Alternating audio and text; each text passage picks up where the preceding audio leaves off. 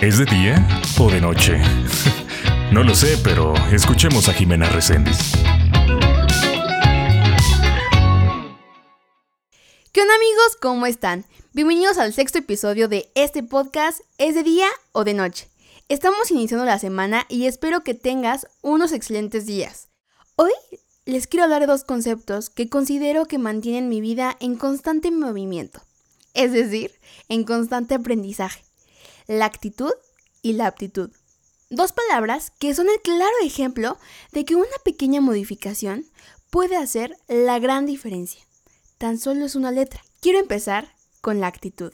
Para mí, es el comportamiento que he adquirido con el paso del tiempo, un reflejo de la personalidad, el cómo reacciono a diferentes situaciones de manera espontánea. Que obviamente esto se ha manipulado conforme he crecido y he tenido nuevas experiencias. Aquí influye todo lo bueno y lo malo que he pasado. Pero bueno, evidentemente no reacciono de la misma manera en cada situación. Todo va variando. Depende del contexto, de la persona, el lugar, los antecedentes, hasta del estado de ánimo que tengo en ese momento. Tal vez fue un día pesado o tuve una pelea con alguien, no dormí bien, simplemente ese día me levanté con el pie izquierdo. Y por esa razón reaccioné de una manera totalmente diferente. Sin embargo, siempre hay un común denominador, porque en todos los aspectos hay algo que nunca desaparece, tu esencia. Y eso es lo que marca mi actitud, tu actitud y la de cada uno de nosotros. Yo sé que soy una persona optimista, así me considero. Sin embargo, en muchos aspectos ha sido bueno y en otros, mm, pues no tanto. ¿Tú te has puesto a pensar qué es lo que te distingue a ti? ¿O qué es lo que amas de ti que te hace tan único? Porque sí, es obvio que todos compartimos cualidades y defectos, pero lo que marca esa diferencia es la combinación que hacemos entre cada uno de estos. Vamos a comenzar con el segundo concepto. Por otro lado tenemos lo que es la aptitud, que para mí es, por así decirlo, una habilidad, talento o, o facilidad que se tiene para algo. Yo diría que en cierta parte eh, puede ser innato y también adquirido. No es como que nazcamos en modo predeterminado y nos mantengamos de esa manera toda nuestra vida, obvio no. Una parte sí es natural y la otra se va desarrollando con el paso del tiempo. Mientras leía sobre estos dos conceptos, fui recordando los test aptitudinales que realizamos en prepa. O bueno, que yo realizaba en prepa. No sé si a ustedes se los aplicaban antes o fue de manera diferente o antes de, de comenzar la carrera en su decisión, no, no sé siento que cada uno hace la cantidad de test que cree que es necesario, ¿no? Porque a veces como que no encontramos para lo que somos buenos o que nos sentimos más cómodos. Estos test creo que en mí nunca funcionaron al 100%.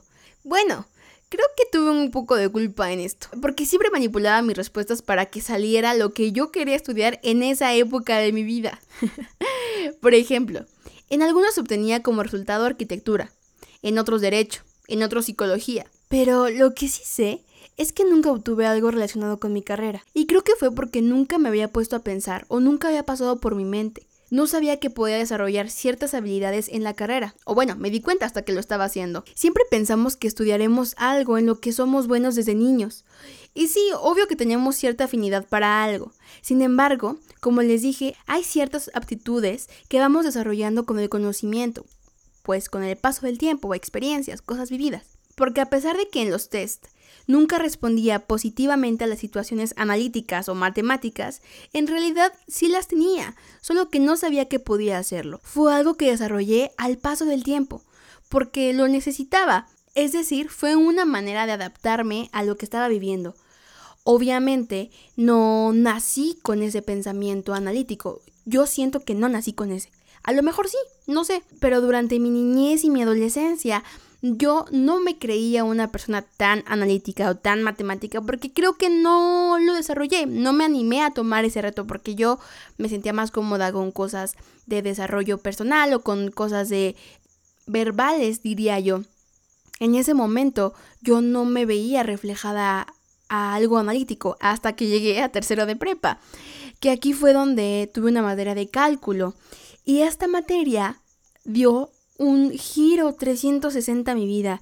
Literal, yo nunca fui alguien de matemáticas.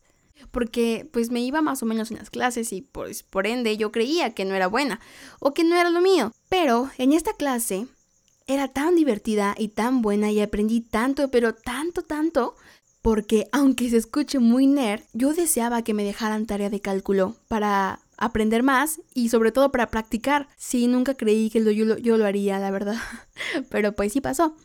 No sabía que lo tenía y en un momento me di cuenta que me gustaba. Lo más interesante de este episodio es la magia que podemos crear al unir estos dos conceptos. No todos somos iguales. Creo fielmente que la táctica perfecta es conocernos realmente.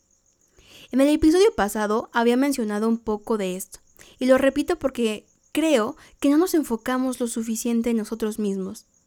Si me conozco, sabré qué aptitudes y actitudes debo utilizar en cierta situación para que tenga el mejor resultado de lo que estoy buscando. Por ejemplo, tal vez alguien me va a decir, no, lo que pasa es que yo soy introvertido y yo no puedo hablar en público. Y lo que pienso es que no conocemos realmente el significado de cada una de las cualidades que decimos que tenemos. Y esos son los pensamientos limitantes que muchas veces nos ponemos. No significa que si desde que eras pequeño te costaba trabajo socializar, por así decirlo, no puedas hacerlo ahora frente a un grupo de personas. Somos seres de constante cambio. Bueno, si es que así lo queremos. Y lo mejor es saber que podemos manipular algo desde nuestra raíz si nos empeñamos por hacerlo. Les voy a poner un ejemplo. Un árbol no crece recto. Nunca, nunca, nunca. Tiene diferentes ramas algunas se desarrollan más que otras. Y cuando este árbol cree que ya ha llegado a su tope, a la cima de crecimiento, comienza a brotar esa pequeña ramita nueva y joven, con muchas ganas de ser igual que las otras, de ser igual de fuerte y resistente que las otras ramas. A lo que quiero llegar es que tenemos características, habilidades desde pequeños y otras que vamos desarrollando. Sin embargo, sin la actitud adecuada, estas aptitudes no serán explotadas lo suficiente. ¿Qué tal que eres súper bueno verbalmente? Pero si tomas una actitud negativa o agresiva, de nada servirá que seas apto para hacer esto. Es bueno tener hambre de querer hacer cosas nuevas. En algunas te darás cuenta que no es lo tuyo, pero lo intentaste. En otras, te juro que te sorprenderás. Te quiero compartir algo que hice y que me fue muy útil. Realicé una lista de actitudes y aptitudes que tengo que yo considero que tengo, siendo súper, súper sincera y transparente conmigo misma. Y luego busqué el significado. Leí los conceptos y me puse a pensar si realmente son características que tengo. Encontré algunas que no conocía y que me describen más. En otras me di cuenta de que no era esa persona que yo creía que era, pero solamente significa que usé el concepto equivocado. Esto me ha ayudado mucho a conocerme más. Hay veces que le podemos poner nombre a nuestra actitud sin realmente saber qué es lo que significa. Es importante conocer los conceptos de cada una de las palabras que decimos que nos describen. Hay veces que son totalmente asertivas y somos así, tanto en lo bueno como en lo malo. Pero hay veces que dices, ah, ok, no, yo no me considero una persona X, de tal manera. No quiero ponerle un nombre, simplemente es lo que tú creas en tu corazón, en tu pensamiento, siendo súper sincera contigo mismo, misma, verte al espejo y decir, ok, soy una persona así, así, así, tanto en lo bueno como en lo malo. Y buscar y leer estos significados te ayudará a saber en qué trabajar. Muchas veces nos criticamos o somos muy duros con nosotros mismos sin saber el grado de las cosas que hacemos. Creo que es, es una actividad padre, una actividad padre para conocerme más. Pues bueno, ha sido un tema demasiado interesante y que me ha encantado leerlo. Entre más investigaba y entre más leía, más me gustaba saber sobre el tema. Pero bueno, yo no soy ningún especialista, es simplemente la manera en la que yo veo las cosas. Pero bueno amigos, hemos llegado al final de este episodio. Espero que te haya gustado. Gracias por sumergirte en esta taza conmigo. Te mando un súper abrazo y un beso. Hasta la próxima semana. Bye.